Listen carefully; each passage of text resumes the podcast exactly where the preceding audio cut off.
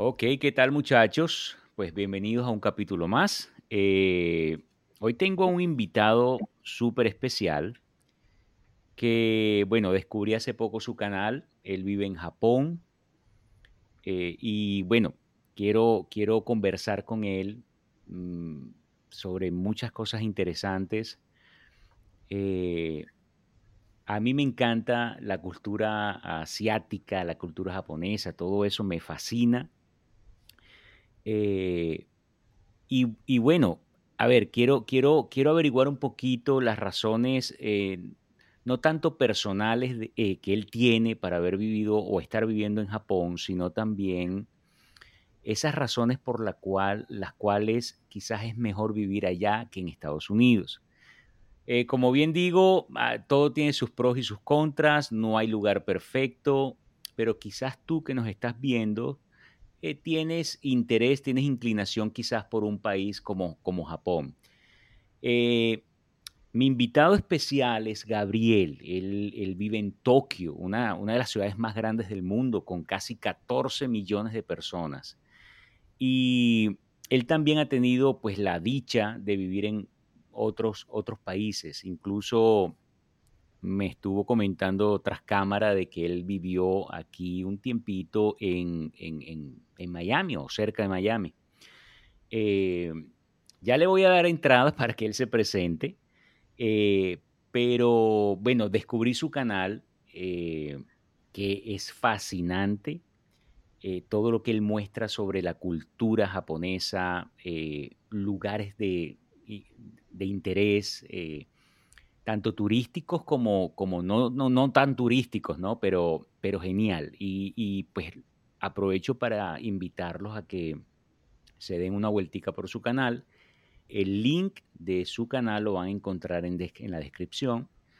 Eh, pero bueno, vamos a darle la bienvenida a Gabriel y, y- y que él también pues nos comente un poquito sobre su vida en, en- en Japón, por qué él decide vivir en Japón fuera de quizás eh, razones muy profesionales, que ya nos va a explicar también, pero quizás eh, no necesariamente porque estamos viviendo en un país por razones laborales, necesariamente es un país que nos gusta vivir o en el que nos gusta vivir. Y eso es algo que me gustaría debatir con él, ¿no? Estados Unidos también es un país maravilloso con sus pros y sus contras, pero yo quiero debatir con él de la forma más amigable, más saludable, por qué vivir en Japón y no, eh, en Estados Unidos.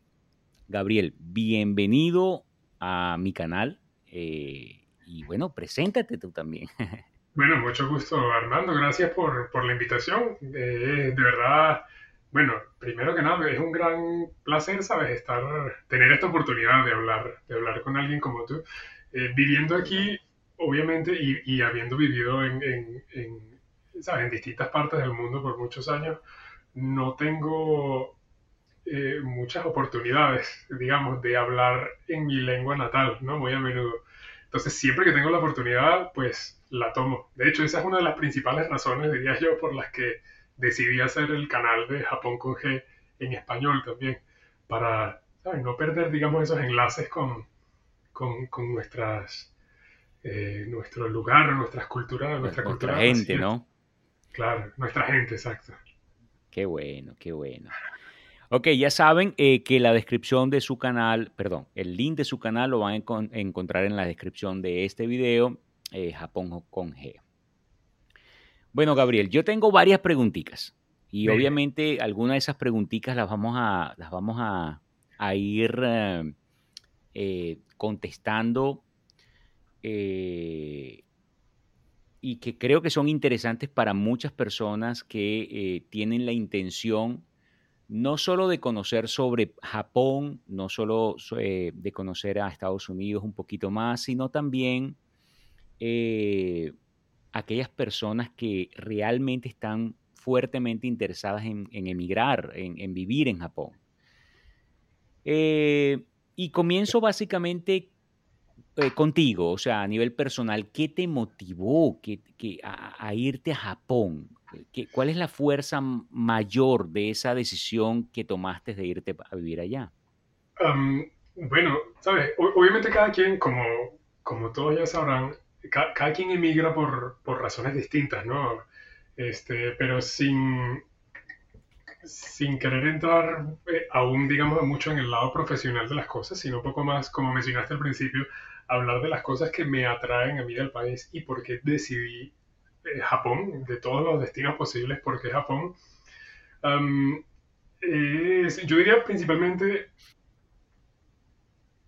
en cierto sentido, una de las cosas que me atrajo mucho eh, de la cultura japonesa es el refinamiento, ¿sabes?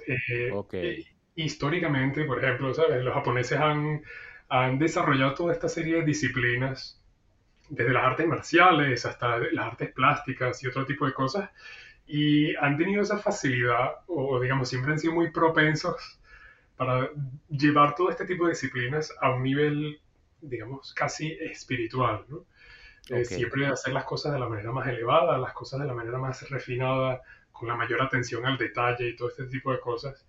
Y, y todo esto, eh, yo siendo músico profesional, es algo que obviamente me llamó mucho la atención y, y me parece a mí que eh, va, muy, va muy a la mano, digamos, la, mi visión de, de mi profesión junto con la visión de ellos de, sus disciplinas tradicionales. Eh, y pues a lo largo de los años, ¿sabes? Cuando comencé a aprender un poco más de esas disciplinas, eh, me comencé a dar cuenta que sí, de hecho, digamos, forman parte de un mismo lenguaje, forman parte de o, una manera, una manera, una forma de expresión sin duda muy similar. Eh, y ambas se, se, enriquecen entre, o se nutren entre sí, digamos, ¿no? aprendiendo ciertas cosas de, ciertas disciplinas japonesas me ha permitido también desarrollar otros aspectos en mi profesión o en, la música y viceversa también. Cierto approach que puedo aplicar a la música también se aplica de una manera, una manera bastante interesante a algunas de estas disciplinas tradicionales de aquí. Es mi opinión personal.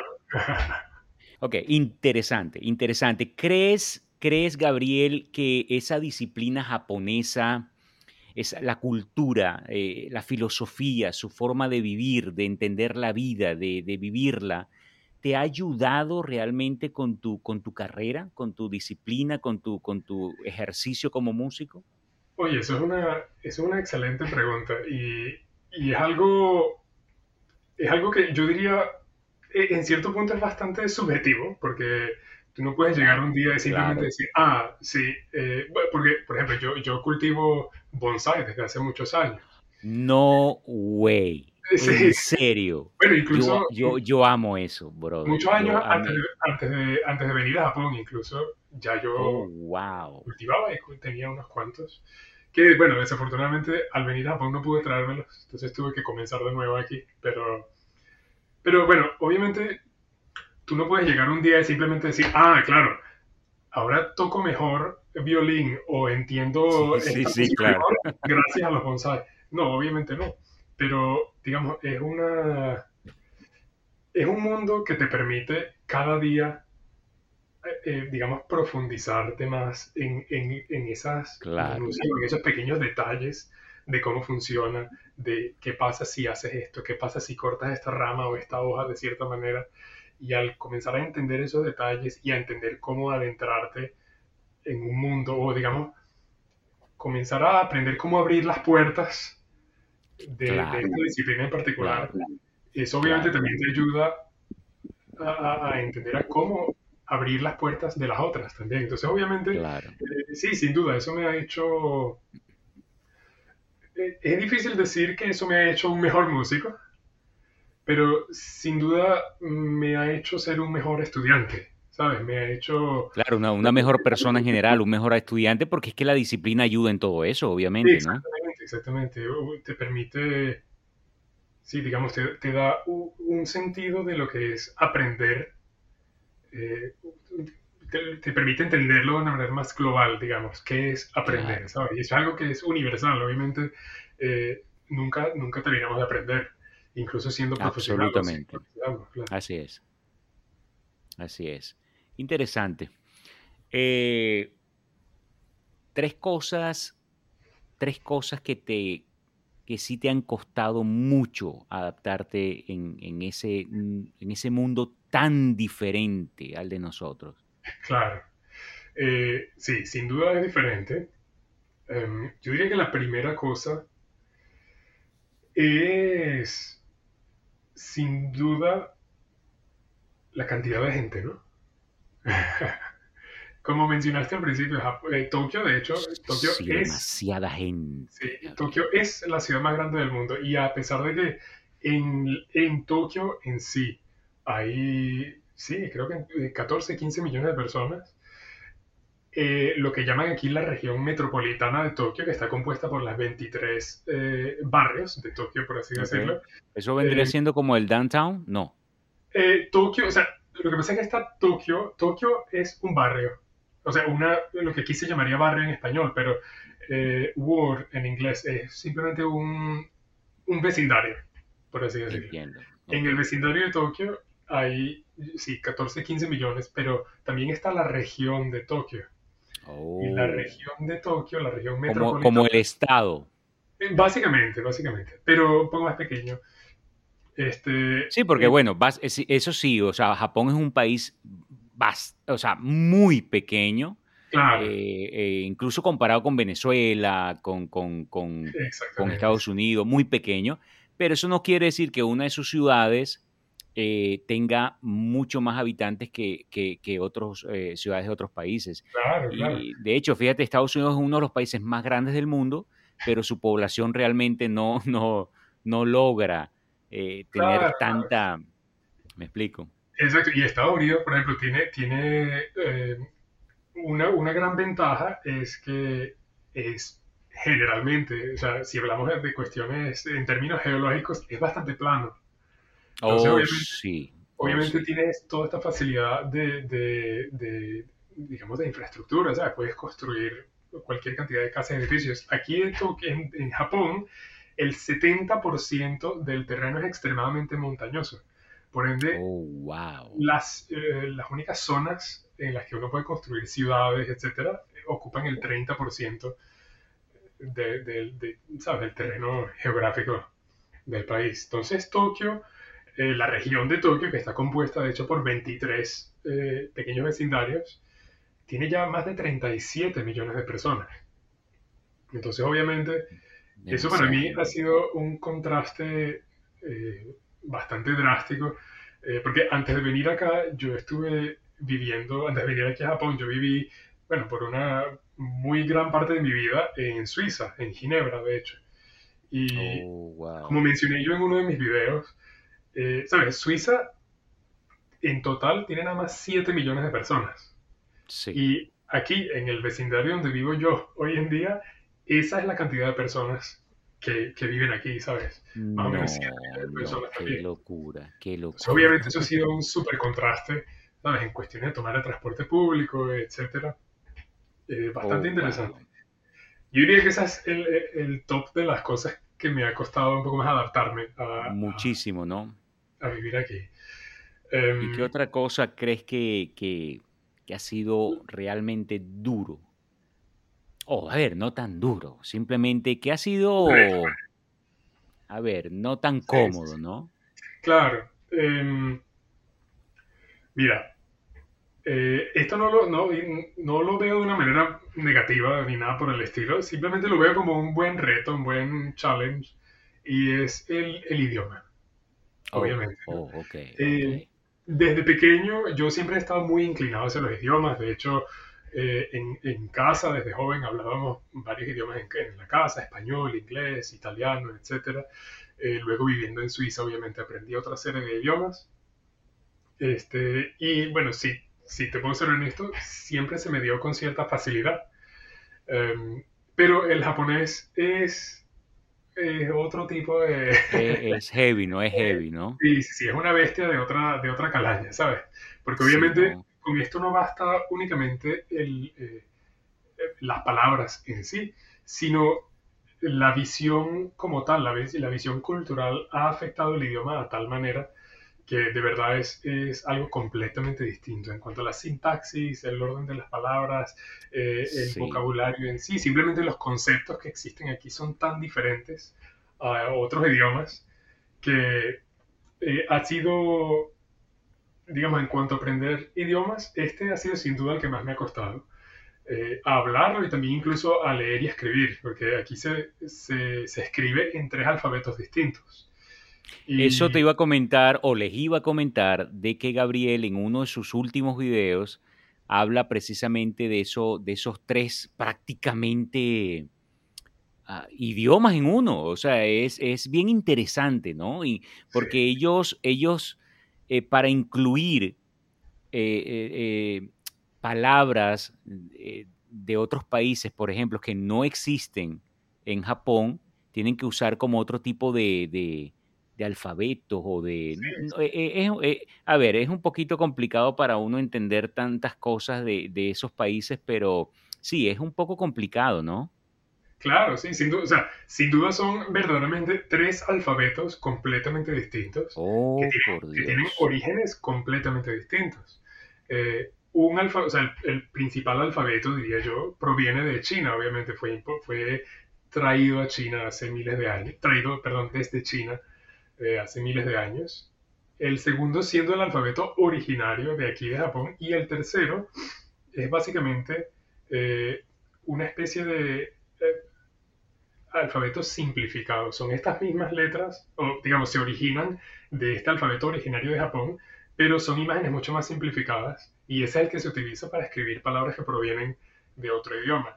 Eh, lo interesante, o digamos, lo, lo, lo, challenging, ¿sabes? De, esto, de este punto, es que no, no, no, son intercambiables. Tú no puedes escoger escribir esta palabra con este o con este, mañana lo escribo. Oh, no, este. o sea, o es esto y punto. O... Es así, o sea, son reglas de, de, del idioma, obviamente. Cada alfabeto tiene su propósito distinto. Y si vas a escribir esta palabra, se escribe únicamente con este alfabeto y esta con aquel. Y obviamente, bueno, eso... O sea, básicamente tú tienes que aprender esos tres idiomas en uno para poder dominar el, el, el japonés en, prácticamente. Exactamente, ¿no? exactamente. Y si lo y comparas... Este, eh, dime, dime. Sí, disculpa. perdón. Y este, este, idioma, este, este alfabeto que fue importado de China, o, eh, ¿es el que predomina en Japón o, o, o no?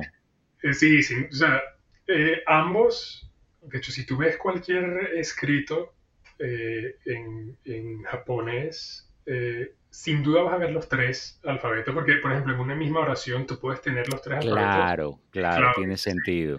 Claro. Sin embargo, eh, el, el, kanji, que es el alfabeto que se trae de China, eh, yo diría que sí es, obviamente se encuentra bastante y es, eh, se podría decir que el más formal en cierto modo, eh, y sin duda es eh, esencial aprender, aunque sea eh, tener claro. cierta comprensión básica de este alfabeto.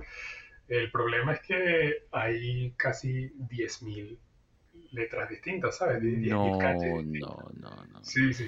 Ahora y yo lo... te pregunto, Gabriel, si, es, si puede vivir una persona en Japón sin dominarlo, sin dominar el idioma, o tú crees que es prácticamente imposible? Mira, eh, de que se puede, se puede. Ok. ¿De, de, de, de qué manera? O sea, ¿Tú crees que esta persona, por ejemplo, manejando el idioma inglés, que, a ver, un poco como más internacional, pueda vivir tranquilamente, entre comillas? Eh... O, o, de qué cuando tú dices de que puede, puede, ¿a qué te refieres? Porque, a ver, hay cosas muy cotidianas, muy, muy de día a día, de que, claro. wow, en un, en un país con un idioma tan diferente, eh, ¿cómo, ¿cómo podría una persona pedir ayuda, eh, comprar algo? ¿Cómo, sí. ¿Cómo, ves tú eso? Claro, o sea, eh, mira, por ejemplo, hablando únicamente inglés, por ejemplo, eh, la mayoría de, digamos, los, los ¿cómo se llaman? Los, los, anuncios, los carteles. Sí, los, lo, ajá, correcto. La calle, sí, la calle tal o la calle tal. Eh, estos obviamente están en japonés, pero abajo tienen en, chiquito, tienen también el nombre en, en, inglés, así que eso podría oh, interesante. Ayuda, los ayuda. trenes, las estaciones de trenes, eh, todo este tema de, de, transporte público, afortunadamente está en, varios, en, en ambos idiomas, japonés e inglés, eh, oh, principalmente los nombres de las estaciones, etc. em, desde hace unos años, incluso en los trenes, los conductores, porque ellos anuncian cuando están llegando a cada estación, y desde hace un par de años, si no me equivoco, fue eh, en preparación para los Juegos Olímpicos del año pasado. Ok. De este año, de hecho. oh, sí, bueno, fue este año, correcto. Sí, este, sí, em, han comenzado también a hacer los anuncios en inglés. Oh. Eso puede facilitar un poco las cosas, pero ya, bueno, si tú quieres ir de compras o vas al supermercado y luego a pagar, obviamente las posibilidades de que la persona que te atienda hable inglés eh, realmente no son muy elevadas. ¿no? Son muy bajitas, ¿no? sin duda, y si tienes que hacer trámites legales, por ejemplo, cuestiones de residencia, por ejemplo, eso sin duda vas a tener que, que hacerlo en japonés. Digo yo que, bueno, esto es una herramienta que nos ayudaría muchísimo, ¿no? Eh, eh ah, usar un traductor, ¿cierto? Ah, absolutamente, absolutamente. De hecho, yo, bueno, también en, situaciones de emergencia también he tenido que utilizarlo yo mismo. Claro, me imagino, me imagino. Claro, pero siempre... ¿Cuánto... Por supuesto, lo, yo diría que si uno busca tratar de tener cierta comodidad aquí, es esencial al menos dominar el idioma básico, pues, dominar, digamos, sí, poder defenderse un poco en, cuestiones cotidianas, ¿sabes? en el día a día. En el idioma de aquí. ¿Cuánto, ¿Cuántos años tienes tú en Japón o qué tiempo? Eh, ya pronto serán tres, tres y medio. Oh, wow. Sí. Wow. Es bastante, ¿no? O sea, te, ¿esa es la sensación que tienes o...? Oye, bueno, la verdad también, ¿sabes? Con toda esta cuestión que hemos estado viviendo en todo el mundo este, estos últimos años, desde el año pasado, pues, ¿sabes? con el coronavirus y todo eso, el, tiempo, digamos, el ritmo del tiempo ha cambiado completamente. ¿Te, afectó eso, Gabriel? Sí, ¿Te afectó, claro, ¿Te afectó en lo personal el tema de la pandemia, eh, ese encierro, ese... Eh, oye, no, no tanto, honestamente no tanto. Yo, yo, yo eh, tengo lo mismo sentir, a mí no me afectó. Sí, eh, bueno, en, digamos en temas profesionales, eh, siento que afortunadamente no nos afectó mucho también por el, por el tipo de, de, trabajo que hacemos aquí. Este, y de resto, bueno, obviamente el ritmo de las cosas cambió mucho, claro, pero no, no, siento que hayamos sido afectados muy gravemente por todo este tema, ¿no? Afortunadamente. Eso, eso, es genial, claro, claro. Pero eh, para responder a tu pregunta, bueno, tres años y medio, eh, tomando todo en cuenta, me parece que ha pasado bastante rápido. Lo que pasa es que ha sido también bastante activo, ¿no? Ha sido un periodo bastante activo. Nosotros vinimos acá a Japón a crear nuestra propia eh, empresa aquí. Entonces eso ha, eso ha meritado obviamente una gran cantidad de, de, tiempo y energía que hace obviamente también que el tiempo se sienta a un ritmo distinto, ¿no? Eh, y Gabriel, ¿podrías comentarnos un poquito acerca de esta, de esta empresa que estás montando y, y, y, qué tan difícil, quizás podríamos medirlo en una, en una escala del 1 al 10, es colocar o montar una empresa en Japón, sobre todo quizás como, como, como extranjeros, ¿no? Como, como inmigrantes, que de una escala del 1 al 10, ¿qué, tan difícil ha sido o es montar una empresa en Japón y, a, qué, a qué se dedica tu, tu, empresa? Claro, claro, bueno, como, como te comenté al comienzo, ¿no? Yo, yo profesionalmente yo soy músico, eh, violinista, eh, y bueno, he estudiado toda mi vida para eso. Mi esposa igualmente, porque me vine acá con mi esposa, que también es violinista. Este, oh, ¿Ella de dónde es? Ella es japonesa también. Oh, qué bueno. Sí, o sea, ella, digamos, de nacimiento ella es japonesa, pero al igual que yo, ella básicamente toda su vida vivió también en el extranjero. Eh, oh, wow. Gran parte, la mayoría de su vida, al igual que yo, en Suiza. De hecho, fue allá donde nos conocimos y allá nos casamos, etcétera. Y allá comenzamos también nuestras carreras profesionales y trabajando muchos años como ambos como, como docentes pues en el, en el mundo de la música. Claro. Eh, y poco a poco, bueno, nos comenzamos, comenzamos obviamente a discutir el tema de, oye, ¿qué tal si en lugar de trabajar para la empresa de alguien más, comenzamos a tratar de crear nuestro propio negocio, pues? Y bueno, un tema llevó al otro, un paso llevó al paso siguiente y al final decidimos pues tratar de hacerlo aquí en Japón. Entonces vinimos acá a Japón con el objetivo de crear nuestra propia escuela de música aquí en Tokio. ¡Wow! Eh, genial. Y bueno, los últimos tres años pues hemos estado trabajando bastante duro para eso. Eh, y la verdad, afortunadamente ha florecido de una manera bastante bonita, ¿no? Ha crecido bastante chévere. De hecho, hace un par de semanas tuvimos digamos, el gran concierto de todos los oh, alumnos de la escuela, este, donde todos los alumnos se presentan y, nos muestran, pues, ¿sabes? su progreso de todo el año. Y eso fue una experiencia, obviamente, bastante conmovedora para nosotros, ver cómo, cómo en un periodo de tiempo, no solo la empresa en sí ha crecido, sino también, ¿sabes? Ver cómo los alumnos...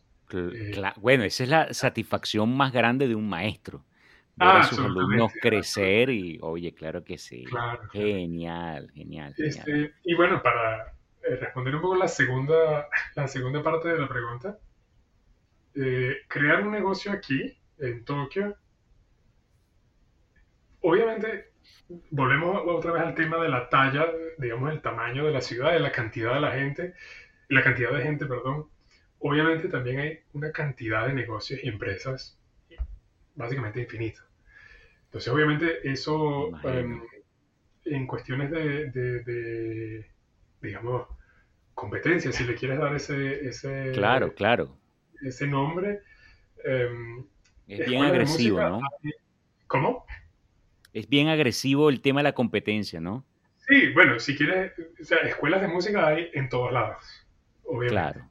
Y aquí, sobre todo, es bastante común eh, en las familias los padres quieren que los hijos, que los niños toquen algún instrumento o hagan alguna especie de, actividad artística desde jóvenes, ¿no? Ya sea ballet, música. Eso es mucho de esa cultura, ¿cierto? De toda la vida. Sí, sí.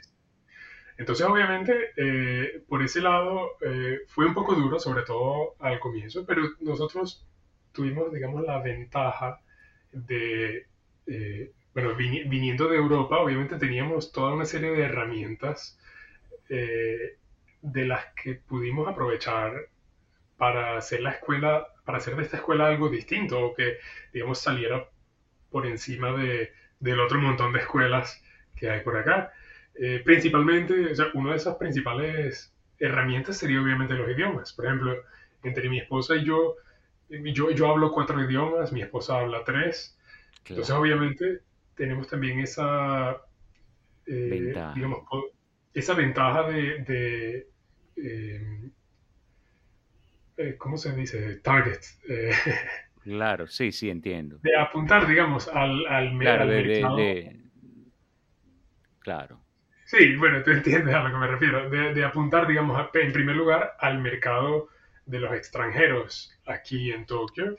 Y por otro lado, también a los japoneses que quieren estar expuestos a otros idiomas, que quieren tomar clases, imagínate, clases, de, clases de música en otro idioma. Sí, está interesante, o sea, tomo música con un profesor que habla otros idiomas, quizás me interesa también eh, practicar o, o, sí, me interesa aprender otro idioma y está, está genial, o sea, es como un gancho adicional, como una... Claro, claro. Porque una, o sea, parte, parte de los, los clientes, digamos, los alumnos, alumnos con los que trabajamos, son ya semiprofesionales o digamos personas que aspiran a, ser músicos profesionales que quieren en algún futuro ir a ah, estudiar a Europa o ir a estudiar a América. Entonces les gustaría desde ahora comenzar, ¿sabes?, a aclimatarse un poco o a comenzar a adquirir cierto vocabulario en ese idioma en torno obviamente a su profesión. Entonces les damos clases de música en el idioma de su, de su preferencia, claro. Eh, genial, eso está genial. Por un lado, obviamente también tenemos alumnos, oye, tenemos alumnos de muchos países, de, de, Bélgica, de Australia, de Estados Unidos, eh, de Francia también, entonces. ¿Qué tal? ¿Gente de, de, Sudamérica muy poco? bueno, alumnos de Sudamérica no tenemos. Em, no hay. Eh, y de hecho, conozco muy pocos aquí en Japón. De hecho, oh. tuve, la, tuve la, la dicha de conocer a un venezolano eh, que seguramente de repente aparecerá pronto por mi canal también. Eh, de oh, hecho, él trabaja, él con, él es importador, en pocas palabras, importador de cacao. cacao venezolano. Oh, sí, oh, wow. y, aquí, bueno, hay toda una serie de, restaurantes y, negocios que trabajan con cacao suramericano. Y pues, sabes, eso también es un mundo bastante interesante y le da también una exposición súper bonita y súper interesante al cacao venezolano también. Qué interesante. Gabriel, este, te cuento que yo tengo una debilidad por la música barroco. Y uno de mis artistas eh, favoritos, que lo escucho prácticamente cada día, es Antonio Vivaldi. Ah, eh, a mí me encanta, a mí me encanta la música clásica en general, pero a mí la música barroco, los instrumentos de cuerda me, me, fascinan. Y el violín es un instrumento fascinante. Qué interesante. Eh, sí, Vivaldi, Vivaldi también es, o sea, la música de Vivaldi es excepcional, ¿sabes? O sea, es, obviamente la mejor prueba de eso es que ha sobrevivido todos estos siglos. Hasta Pero tuviste, tuviste, a mí me pareció interesante la cantidad de años que duró eh, oculta prácticamente esas partituras, Gabriel, en una biblioteca. Y obviamente cuando esta persona, no recuerdo ahorita su nombre, cuando esta persona que está en un proceso de investigación de, de unas escrituras y se encuentra con esto, eso fue fenomenal. Eh, pero te digo algo, a mí esa, esa, esa intensidad, esa, esa emoción de, esa, de esas composiciones son, son, son excepcionales. Eh, a, mí me mueve todo. E, ese es un tema muy interesante y obviamente bueno, tienes que tener cuidado, porque si tú a mí me comienzas, me, me comienzas a hablar de música... Sí, sí, sí, yo sé, yo sé. yo sé, Gabriel, que tú... Oh, sí, aquí, aquí nos llega... Bueno, por cierto, algo curioso que quiero que sepan es que yo tengo aquí exactamente las nueve y media de la noche, día jueves. Y Gabriel tiene allá, Gabriel está, el, eh, eh, para él es el día viernes. Sí. Y, y, la hora son diez y 11 de la mañana, 11 y media de la mañana. 11, y media, sí. ¿Qué tal? O sea, interesante, ¿no? Entonces se podrán imaginar Gabriel hasta la noche y yo toda la madrugada hablando de cosas súper interesantes que de verdad son una debilidad. Para él tiene que ser mucho más, pero es que a mí, o sea, la música clásica también me, me, me, encanta, especialmente Vivaldi. Claro. Ah, Gabriel, eh, eh, ¿me, ¿me comentabas? No, simplemente nada, un pequeño, pequeño comentario de Vivaldi, eso, que eh, me dices que Vivaldi te mueve todo y esa es, yo pienso que esa es una de sus principales características, ¿sabes? La música de Vivaldi eh, es extremadamente humana. Vivaldi, oh, sí. Oh, sí, Vivaldi era violinista, pero en esa época em, la música, no, digamos, no tenía el mismo te, lo resumo, ¿no? Lo digo lo más rápido posible. Claro, claro. claro. La, música, la música... le, toqué, le toqué a Gabriel ahí un botón que... Sí, sí, sí. Ya, ahí estoy, no pierdo, trato de no perder. Sí, sí, exacto. Genial, genial. Eh, la, la, música no tenía, digamos, el mismo, em, e, e, el mismo puesto en la sociedad que tiene el día de hoy. La música hoy es básicamente entretenimiento. Claro, en aquel entonces la música tenía tenía mucha cultura, ¿no? Sí, tenía, digamos, cierta responsabilidad política incluso religiosa. Oh, cierto, cierto. Por ende, tú solo podías componer si estabas, digamos, envuelto en el mundo político o en el mundo religioso. Por ende, Vivaldi, para poder componer, se convirtió en cura, en sacerdote. Correcto, correcto. él era sacerdote. Sí, exactamente. Y entonces, bueno, obviamente eso le permitió, digamos, componer a sus anchas, por así decirlo. Pero obviamente una de sus piezas, de sus composiciones más famosas, Las Cuatro Estaciones, oh, vienen, también con una serie, vienen también con una serie de, poemas que, que, van de mano con, con, la música. Y estos poemas obviamente te explican todo ese lado humano eh, que él intenta pintar con, con, eh, con sus composiciones. Entonces, obviamente, bueno, si los que están escuchando el podcast, si les gustaría escuchar las cuatro estaciones de Vivaldi, sin duda los llevará al siguiente nivel si consiguen también esos poemas y los leen eh, a la vez. Obviamente eso, el significado de esta música lo lleva a otro, a otro, sí, a otro claro, nivel. Claro, otro nivel. Eh, ese es un tema que quedará para otro próximo futuro podcast, que yo sé que es un tema muy interesante y mucha tela que cortar allí también. Sin duda. Este, Gabriel, que ya, ya sabemos que eh, has vivido en, varios países, pero estamos enfocados en Japón y, y me gustaría nos comentaras qué, qué, ha cambiado tu vida en esos tres años viviendo en Japón. Que ese Gabriel que quizás eh, absorbió mucho de la cultura suiza, de la cultura europea, que, que, conozco, a ver, creo que conozco un poco de la cultura suiza porque tengo eh, familia, primos que nacieron allá eh, y, y, genial, y, pero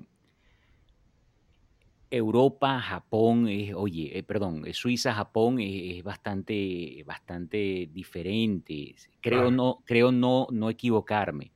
Pero ¿qué cambió, qué cambió en tu vida, en tu, en tu filosofía, en tu, en tu pensar? En ¿Qué cambió? Incluso emocionalmente, ¿qué, qué cambió en ti ese, ese, esa, ese viaje, esa mudanza para Japón?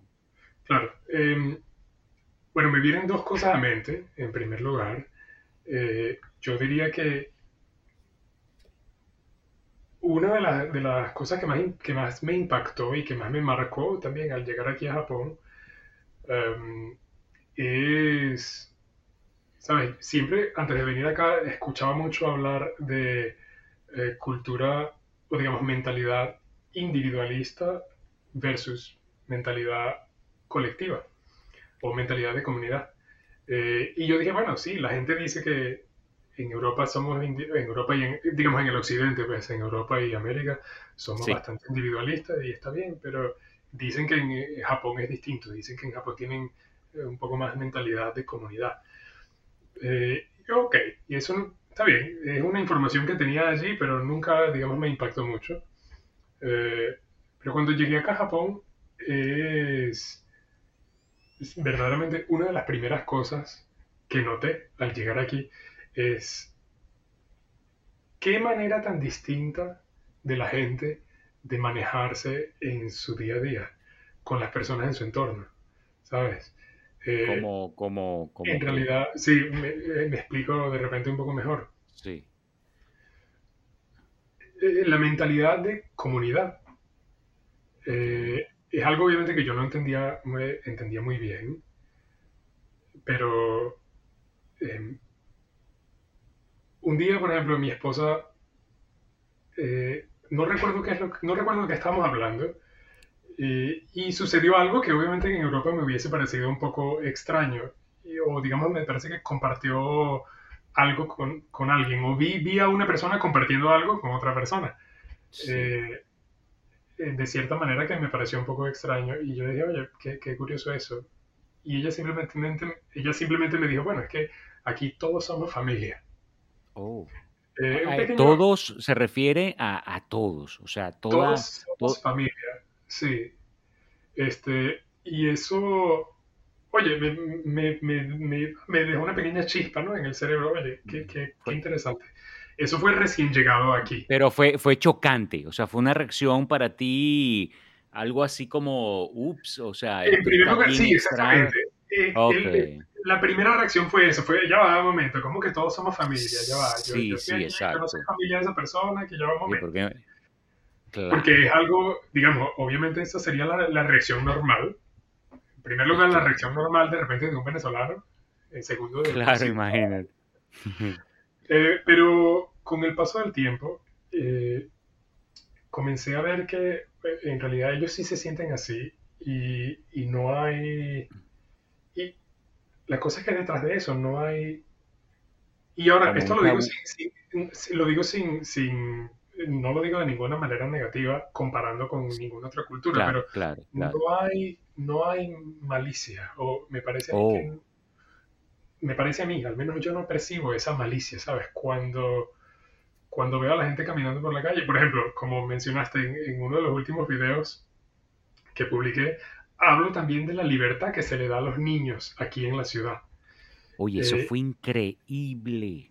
Y eso me parece que es muy ligado a esto. Los niños, y de verdad los ves básicamente todos los días, niños de 5 años que están caminando solos por todo Tokio, de un lado al otro, toman trenes, toman autobuses, toman lo que sea, eh, caminan en el medio de, ¿sabes? Alrededor de millones de personas en el medio de la ciudad de Tokio. Eso me voló la cabeza, Gabriel. Y van tranquilos, mira, van tranquilitos, no pasa nada. Eh, la gente hasta les da paso, como, como comenté también, hay personas que les dicen simplemente, oye, cuidado, no cruces la calle todavía, que viene un carro por ahí, o mira, cuidado con esto. Se nota, se, se, se, siente esa, esa familiaridad, ¿cierto?, en la comunidad. Sí, sí, sí. Y oye, a veces, a veces eh, eh, lo veo aún con cierta reserva, ¿no? Me digo como que ya va. Claro, claro. Algo, o sea, tiene que haber algo ahí que yo no estoy entendiendo, porque no, no puede ser no que estás sea viendo, así, exacto. eh, tan, tan, simplemente tan, tan bonito, ¿no? Este, y la gente simplemente sabe, los vecinos a menudo mira, compré manzanas, pero compré muchas, toma estas. O mira, pasé... Qué, qué, pero qué bonito, Gabriel. O sea, yo digo, yo digo que a la larga el deber ser o lo que se supone que debería ser un, una... Ah, ¿Cómo te lo, cómo lo bueno, podría una comunidad, pues. La comunidad debería ser de esa manera. O sea, obviamente estamos, estamos más más enfermos por, por, la, por lo que vemos, por, por la manera, también hay gente, por supuesto, mala, eh, estamos claros. Ah, no, pero Y eso, incluso, eso, incluso aquí, o sea, hay que, eso hay que también admitirlo. Obviamente, ningún país es perfecto. En todos lados hay gente, claro, hay gente claro. mala. Eso no quiere decir que Japón sea el país perfecto, obviamente. De Eh, hecho, por allí sí, vi un video de, de, de, de- sobre Japón, de, de incluso eh, hay muchos grupos de, de mafias, ¿no? Considerables allá. ah, Este, sí, sí, sí, claro. sí, La tremendo, ¿no? parte, sí, bueno, no, no soy muy versado también en ese, en ese Claro, tema, claro. la mafia también forma, forma una parte bastante intrínseca de, de, Sí. de la vida aquí Sí, yo diría que forma parte de la cultura, o- o- Sí, eh, sí, porque eso es historia también de ese país, ¿no? Claro, claro, claro. Sí, Gabriel, pero bueno, ¿qué, qué- esa, Ajá, co- esa, eh, continúa. digamos, esa es una cosa que me impresionó mucho, ¿no? La manera que sí, en efecto, sí, aquí la mentalidad es muy distinta, tienen una mentalidad de comunidad, pero yo no sabía hasta qué punto, ¿sabes? Hasta qué punto eso se extendía. Y al ver aquí que de verdad eh, todos se preocupan por, no por, yo no me preocupo por cuidarme a mí, sino me preocupo también por cuidar un poco lo que tengo a mi entorno. Los Eh, demás, por los ver a las demás. personas, por ejemplo, que están barriendo no solamente sus casas, sino también las calles frente a sus casas. Por Oh, ejemplo, wow. limpiando O sea, la, la- el, el- el- el- la- em, el la calle, frente de ellos, o la calle, y también la del vecino. Las aceras, las, o sea, tú vives en tu casa y tienes, digamos, tu jardín en tu entrada, pero también la acera frente a tu casa, la calle frente a tu casa, Oye, este, ¿qué tal? y, y- y todos lo hacen, obviamente. Eh, Ahora, ahora me y- llama la atención algo, Gabriel, disculpa que te interrumpa. eh, claro, la comunidad, tú me hablas de la comunidad entre ellos, pero ¿cómo, cómo, se, su- cómo, cómo has percibido tú como inmigrante, donde tu aspecto físico es completamente diferente al del japonés? ¿Cómo percibes tú esa, esa, esa hermandad o, eh, o esa familiaridad eh, de la comunidad contigo como inmigrante? ¿Cómo lo has Claro. percibido tú? Eso es algo muy, muy, muy personal, ¿no? También. Claro, pero es muy importante también. eh, en cuanto a, a cuestiones de la vida como inmigrante en, en un país como Japón, eh, porque, o sea, obviamente, eh, viviendo en otros países a lo, a lo largo del tiempo, bueno, tú obviamente te adaptas a la cultura, te adaptas al idioma y, bueno, yo, yo con los venezolanos soy venezolano y, y- y en Suiza soy suizo y nadie, nadie, claro. eh, nadie me dice que no, ¿sabes? Pero aquí en Japón es distinto. Aquí en Japón yo nunca voy a parecer un japonés, por mucho que me adapte al idioma y a la cultura. Este, personalmente yo nunca he sentido eh, ninguna especie de discriminación o, o trato negativo por, por ser extranjero acá. Qué bueno. Al contrario, em, en cierto punto me parece que te tratan aún de manera mm, no, no, no quería decir más, diplomática, como un poco más diplomática, más respetuosa. Sí, o digamos incluso eh, sí, en cierto modo más diplomáticos porque digamos e, e, el primer pensamiento que ellos van a tener es bueno, sin duda él es turista o viene de visita, entonces eh, vamos a tratarlo bien para dejar una buena impresión de, del país, por así decirlo.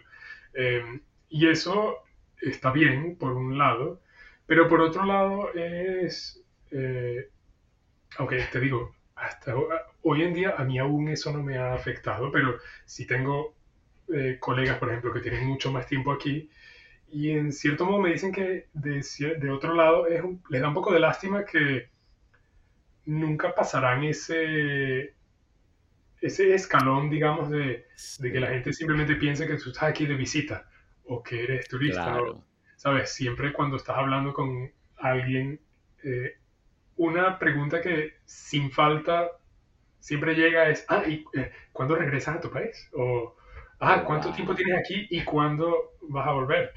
Sí, como que te recordaran constantemente de que tú no perteneces allá. Eh, ¿Cuándo te vas? Y, es una sensación que, que, claro, no, llega un momento en que no puede ser tan cómoda. Quizá al principio, genial, pero ah, después al pasar del tiempo, cuando tú tienes 20 años allá, y que te pregunten, ¿y, cuándo regresa? ¿Cómo la estás pasando? Y, tú así como que... Sí, sí, sí, sí. Obviamente cuando, cuando tienes cierto tiempo yo viviendo aquí y la gente comienza, digamos, a, conocerte, saben que tú estás viviendo aquí y también formas parte de la comunidad y dependiendo de la persona, obviamente allí también tú puedes comenzar a sentirte un poco más eh, integrado de cierta manera. Por ejemplo, aquí, bueno, los vecinos me conocen, obviamente saben, que, yo vivo aquí y, nos llevamos muy bien. De hecho, este, sí, siempre, como te comenté, siempre compartimos, siempre cuando tienen eh, frutas de más, pues nos las traen a la casa, eh, igual nosotros, obviamente, pero cuando alguien no te conoce y te ve, obviamente lo más, lo más común es que piense que estás aquí de visita, obviamente, y que eres un turista que pronto regresará a su casa. Exacto. Uno de los temas que más me llaman la atención de, eh, o, una de las preguntas eh, que más me inquietan con respecto a Japón es eh, partiendo desde esta teoría de que todo en exceso es malo. El exceso de libertad es malo. Nosotros, yo, yo siempre he considerado que nosotros como humanos no, podemos tener una libertad absoluta. Necesitamos ser controlados por políticos, por, bueno, a ver, no tanto políticos, por, por, por las leyes, ¿no? Por, por, por, las autoridades, porque eh, no, estamos en capacidad para, para, para eh, eh, conducirnos en la vida sin, sin nadie que nos esté vigilando. Claro. Pero ¿a dónde voy con esto? Que partiendo desde la teoría de que todo exceso es malo, Gabriel, esa, esa, esa disciplina japonesa, esa filosofía de ver la vida tan, tan particular, esa incomodidad que le puedes causar a un japonés o a un restaurante japonés donde tú pides algo que no está en el menú eh, y, que los, y que ellos se sienten que los puedes incomodar, eh, ese exceso de disciplina en los estudios, esa perfección casi que en todas las áreas de su vida. Eh, me pregunto, ¿será agradable realmente la vivir en, un país con, una exigencia eh, de esa naturaleza. O sea, eh, no sé si me estoy explicando, pero eh, ese exceso, por ejemplo, sé que para ti como youtuber, que ahorita vamos a tocar un poquito el tema de, de tu vida como youtuber, yo me imagino que tú salir a las calles de Japón y grabar como yo puedo grabar acá, es totalmente diferente. O sea, el, tema de, la privacidad ya es una, creo que raya en lo exagerado, aunque tengan razón, vamos a estar claro que hay razones, ¿no? Pero, wow, esa, cantidad de, de, restricciones, ese exceso de, de, disciplina, de perfección, no te llega a ti como, como, como hispano, aunque a ver, la pregunta para ti no estaría tan completa porque tú también has absorbido mucho la cultura europea.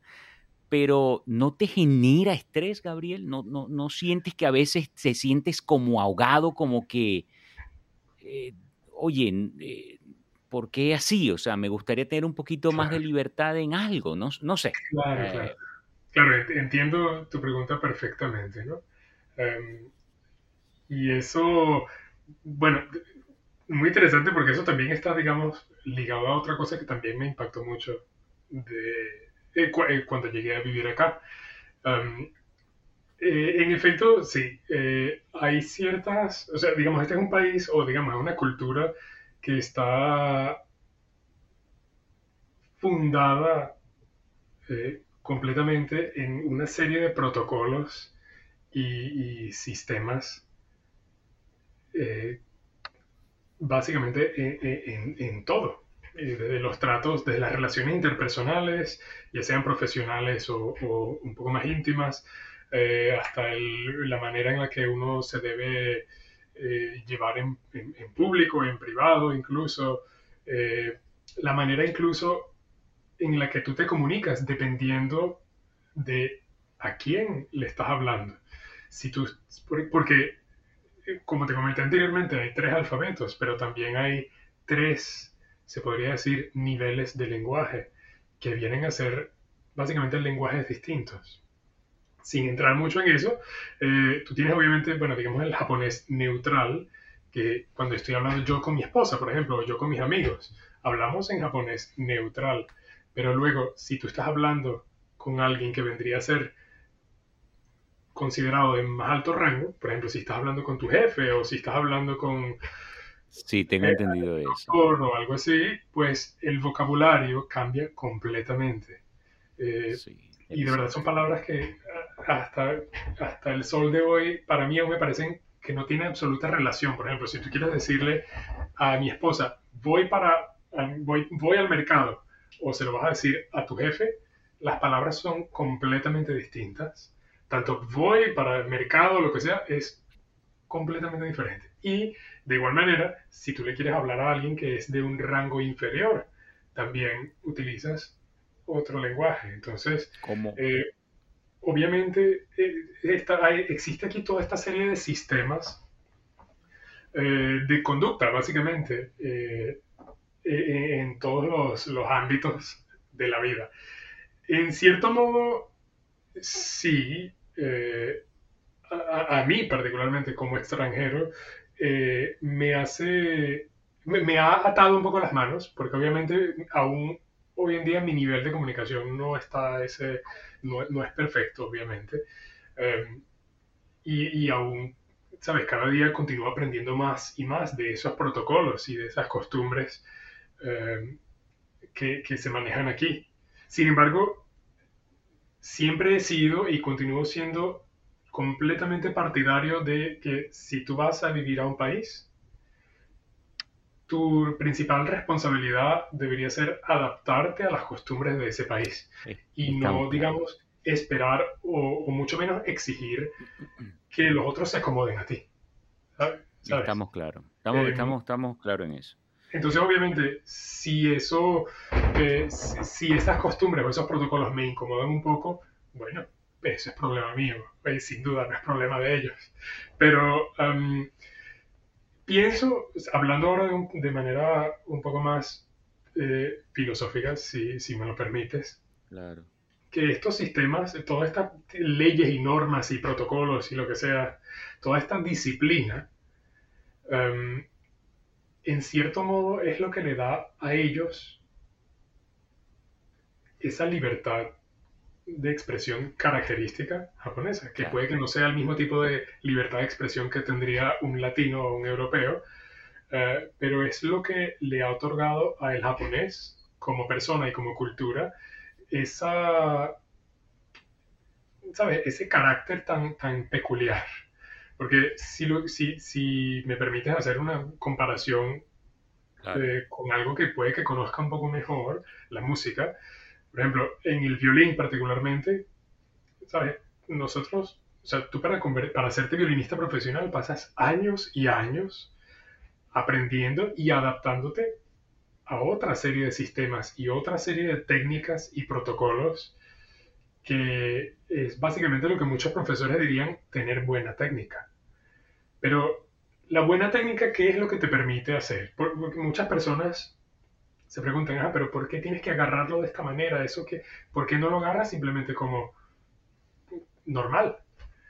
Lo que pasa es que estas técnicas fueron eh, diseñadas para permitirte mayor libertad de expresión artística, mayor libertad de expresión musical. Claro.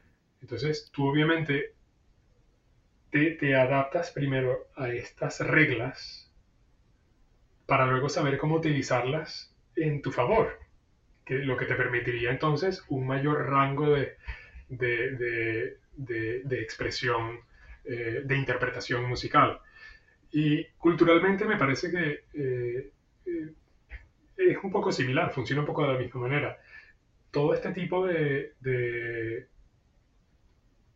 leyes y guías por las que ellos, por las, por las que ellos se, se, llevan, por así decirlo, es lo que ha permitido que todas estas formas de expresión, entre comillas, tradicionales de aquí, eh, sean como son incluyendo las artes marciales y, y, las artes plásticas, la pintura, la música, etcétera, eh, han sido influenciadas por todos estos sistemas de, conducta social y viceversa.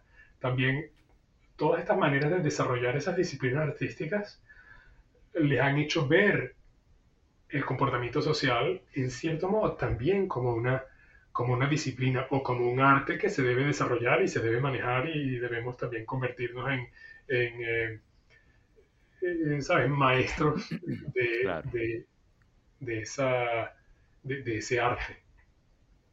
Es de repente llevándolo un poco muy lejos, pero eh, siento que hay cierta realidad, en realidad allí.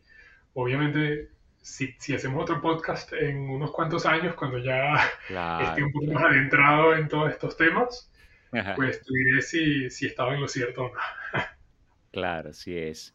Ok, y para cerrar esa sección o ese, este, este segmento de, tu vida como inmigrante en Japón, muy interesante y todavía muchas cosas por, por que yo sé que, podrías compartir con nosotros, enseñarnos muchas cosas de, Japón.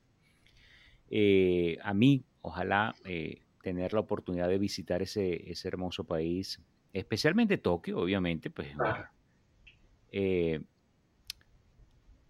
de todos esos países en los que has tenido la oportunidad de vivir, o incluso aquellos que no has, no has vivido, pero que has visitado, o que tampoco has visitado, el punto es que ¿en qué país te gustaría realmente vivir? ¿En qué país crees tú que te sentirías pleno profesionalmente y personalmente? Eh, oye, Lo primero que me viene a mente es decirte que tal país no existe, ¿no? Pero eso de repente también, también es un poco injusto. Eh, porque, eh, ¿sabes? Es un poco... O sea, ¿quién soy yo para exigir que este país o aquel país debería, eh, ¿sabes? entrar en mi definición de lo que es un país perfecto, ¿no? Pero en cuestiones de Si, queremos simplemente limitarnos a, conceptos un poco más realistas, eh, yo te diría que, por un lado, eh, Suiza tiene un significado muy especial para mí. Yo ahí viví la mayor parte de mi vida, una muy gran parte de mi vida, eh, y allí obviamente, bueno, viví y aprendí tantas cosas que tiene un significado, tiene un lugar muy importante en mi corazón ese país, ¿no? Eh, sin duda, te digo, sin embargo, a pesar del poco tiempo que tengo yo viviendo acá, eh, tres años, tres años y medio. Eh, Japón también se ha estado ganando un puesto bastante interesante en, mi corazón o en mi mente últimamente. Eh, y principalmente por sea, uno de los puntos principales es justamente eso que comentábamos anteriormente, la gente, la, la, mentalidad de comunidad, la manera en que la gente lidia con su entorno. Si, si yo tuviese la capacidad de crear un país ideal sería Suiza habitada por japoneses. Oh, interesante. Este... Oh, eso sería bien interesante. Porque Japón, sin duda, eh, por ejemplo, profesionalmente, eh, nos ha verdaderamente aportado muchas oportunidades que no hubiese sido posible eh, en Suiza, por ejemplo. Eh, y que estamos hablando y que estamos hablando de un país también con, mucha disciplina. El suizo es una persona disciplinada, ¿no? Y muy organizada. Con sus pros y sus contras, pero es que eh, caemos en lo mismo. A la larga, todos, eh, todos tienen su talón de Aquiles, todos tienen sus cosas hermosas y sus cosas no tan hermosas y sus excesos y sus... pare de contar. Sin duda, sin duda. Pero bueno, el hecho es que Japón por sí nos ha dado muchas oportunidades que no hubiésemos encontrado en ningún otro país. Em, por eso, eh, sí, oye, mi, mi, respuesta ideal sería, como te dije, Suiza, Suiza, Suiza japonesa, Suiza habitada por japoneses. Suiza porque te gusta su, su, su arquitectura, te gusta su, su, belleza natural y, y, y el Japón Suiza porque cuando, cuando la veo es, es Vivaldi para mis ojos, ¿sabes? Oh, wow. Por así decirlo. Eh, bueno, es un, eh, de hecho, comparto tu sentir porque yo, por ejemplo, cuando veo todas esas fotos, esos videos de Suiza, eso, eso, eso, eso, yo digo que ese es el paraíso, definitivamente. Sin duda, y bueno, y porque, porque la verdad es que también es un país bastante pequeño y con tanto tiempo que pasé yo allí, siento que, ¿sabes? Lo, lo, lo tengo en la mano, lo conozco como mi hogar, ¿sabes? Claro, claro. Eh, sientes que ese es tu hogar, ¿cierto, Gabriel? Básicamente, sí, exactamente. No, no sientes lo mismo con Japón por los momentos. Bueno, por los momentos no, porque todavía me siento aquí ah, tan, nuevo, ¿sabes? Tan recién Como llegado. recién llegado. sí, claro, claro. Sí, que es otra, digamos, es, es, un estado de ser completamente distinto, pero también es muy interesante porque está lleno de, de nuevas experiencias y nuevas aventuras, ¿sabes? Y esa es también otra razón por la que también se me hace muy difícil decir que simplemente 100% Suiza, porque en Japón he aprendido tanto también y Tokio, de por sí, únicamente Tokio, es una ciudad tan fascinante ¿sabes? Debe serlo, claro que en Tokio, o sea, cada día tú puedes hacer una cosa distinta, hay un mundo distinto que descubrir. Si tú quieres, por ejemplo, eh, hacer algo con bonsai mañana, pues tienes todo un día a dedicarle únicamente a cosas de bonsai y tienes 500 lugares distintos a los que puedes ir, exhibiciones, películas, libros, lo que, museos, lo que quieras. Música clásica también, o sea, el mundo de la música clásica aquí es extremadamente rico. La comida, obviamente, bueno, es espeluznante lo, lo, lo variada y, espectacular que puede ser también. Ahí hasta, mira, arepas, cachapas, todo eso se puede encontrar aquí también.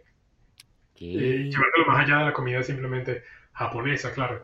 Entonces, eh, o sea, eh, Tokio es sin duda... Un sushi, un sushi con harina pan, eso hay que verle la cara, Gabriel. Mira, bueno, aquí, aquí, de repente, aquí de repente se podría, podemos hacer un negocio y a ver, a ver qué Sí, sí, sí, exacto. Pero, o sea, Tokio es sin duda la ciudad, mucha gente lo dice, Tokio es la ciudad de la conveniencia. Y sin duda es así, Tokio es la ciudad de Debe serlo, debe serlo. Es Nueva York, una de las ciudades más interesantes del mundo, con apenas, no, no pisa los 9 millones de habitantes y, y que y que casi, bueno, no, no casi, realmente estaríamos hablando de cinco, casi 5 millones de, personas más en Tokio. O sea, Nueva York se queda por los tobillos prácticamente. claro, es que aquí hay, hay, de todo. Y a eso me refiero cuando me imagino. Todo lo que tú necesites lo tienes. Debe ser, debe ser increíble. es impresionante. O sea, aún ¿sabes? Diaria, no diariamente, pero muy a menudo descubrimos nuevos servicios y nuevas cosas que, de las cuales le podemos sacar provecho también, que obviamente hace claro. la vida de uno más interesante y más, bueno, conveniente también. Claro. Oye, bueno, genial, genial. Eh, quería eh, que habláramos un poquito sobre tu, tu, lo que te motivó a, abrir tu canal de YouTube, o sea, ¿qué te motiva exactamente? O sea, ¿te motivó el mostrar Tokio al mundo, eh, de, hablar de Japón al mundo? ¿O te motivó eh, que la gente tenga más información porque tú no la pudiste tener para el momento en que te fuiste a vivir? Eh, ¿Te motivó simplemente, es, es un hobby? te distraes, te sientes bien, te, te, te relajas cuando te pones a hacer video. ¿Qué te motivó para hacer tu canal de YouTube? Mira, bueno, yo eso comencé bastante, comencé hace unos meses, ¿no? Todavía esto es bastante nuevo y es de hecho para mí todavía un mundo bastante nuevo en el que me estoy adentrando. El canal todavía es bastante pequeño.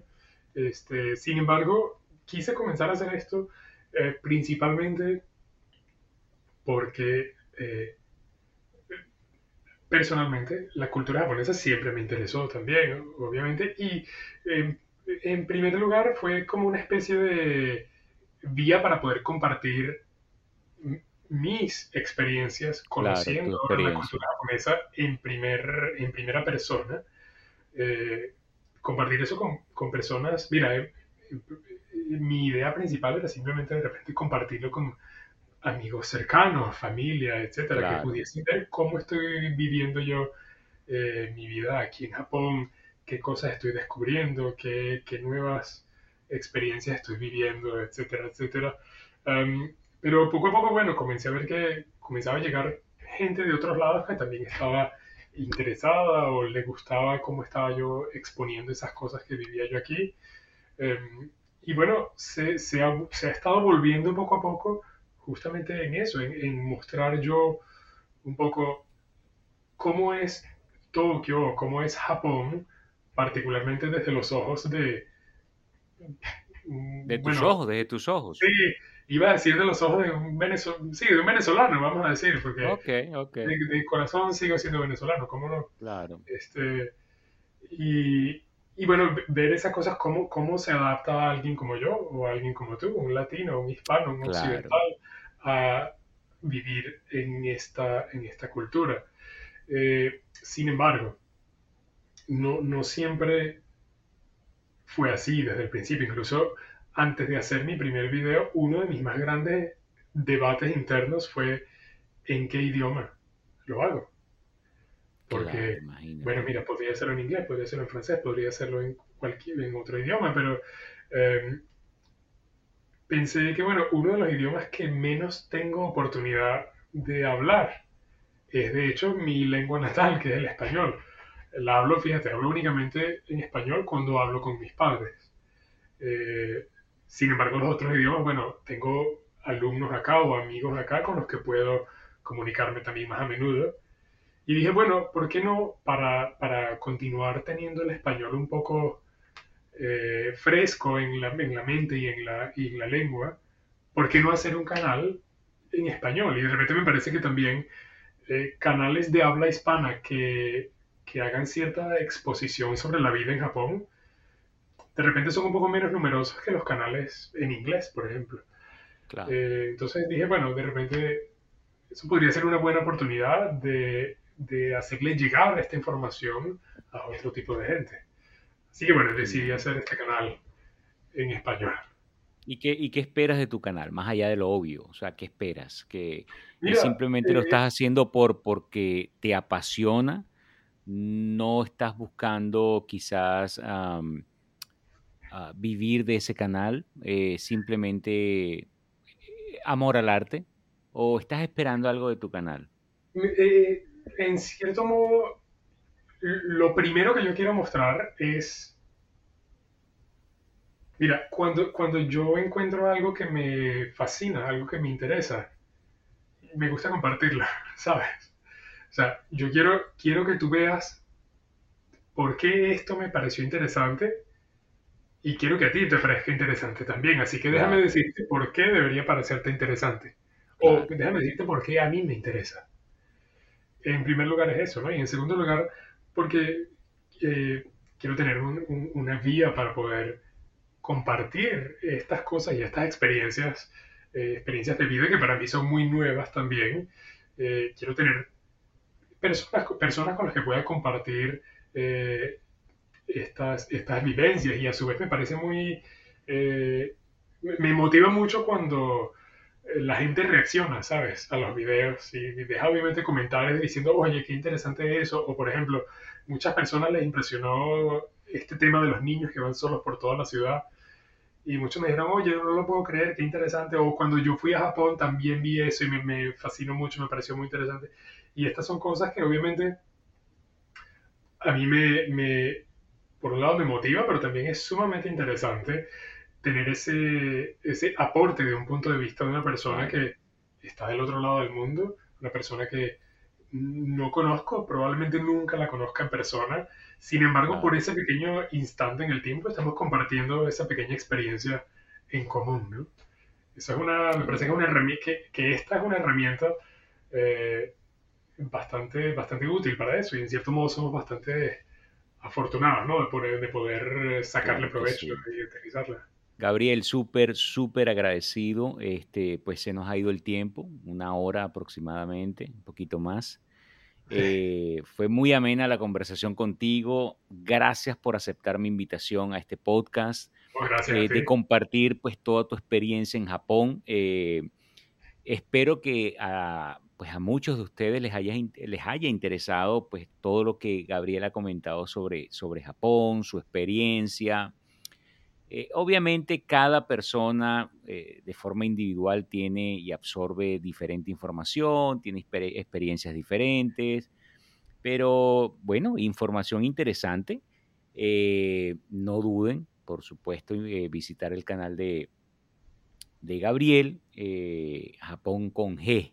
Ese nombre está interesante también, ¿no? y ahí van a conseguir mucha más información acerca del de, eh, el estilo de vida, la forma de vivir de, de, Japón, especialmente en Tokio.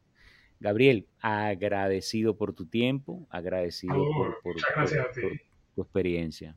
Gracias a ti, siempre, siempre un placer, bueno, como siempre, poder compartir, bueno, todas estas experiencias con, otras personas, contigo, obviamente. Y bueno, a un futuro esperemos tener una otra oportunidad en el futuro donde hablaremos un poco más de, de, Vivaldi.